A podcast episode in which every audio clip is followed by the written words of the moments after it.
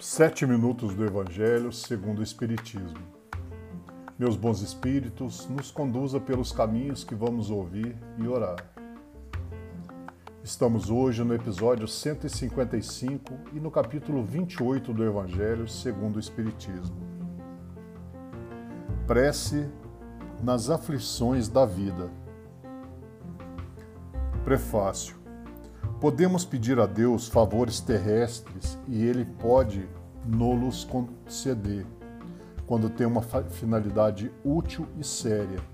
Mas, como julgamos a utilidade das coisas pelo nosso ponto de vista e nossa visão é limitada ao presente, nem sempre vemos o lado mal daquilo que desejamos. Deus, que vê melhor do que nós e não quer senão o nosso bem, Pode, pois, nos recusar, como um pai recusa seu filho o que poderia prejudicá-lo. Se o que pedimos não nos é concedido, nisso não devemos conceber nenhum desencorajamento. É preciso pensar ao contrário, que a privação do que desejamos nos é imposta como prova ou expiação, e que a nossa recompensa será proporcional à resignação com a qual a tivermos suportado. Vamos à prece. Deus Todo-Poderoso, que vedes as nossas misérias, dignai-vos escutar favoravelmente os votos que vos dirijo neste momento. Se o meu pedido for inconveniente, perdoai-mo.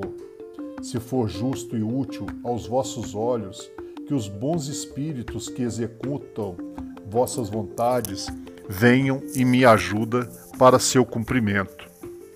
O que quer que advenha, meu Deus, que a vossa vontade seja feita. Se meus desejos não são atendidos, é porque entra nos nossos desígnios experimentar-me, e eu me submeto sem murmurar. Fazei com que eu não conceba nisso nenhum desencorajamento, e que nem minha fé nem minha resignação sejam abaladas. Aqui você formula o pedido.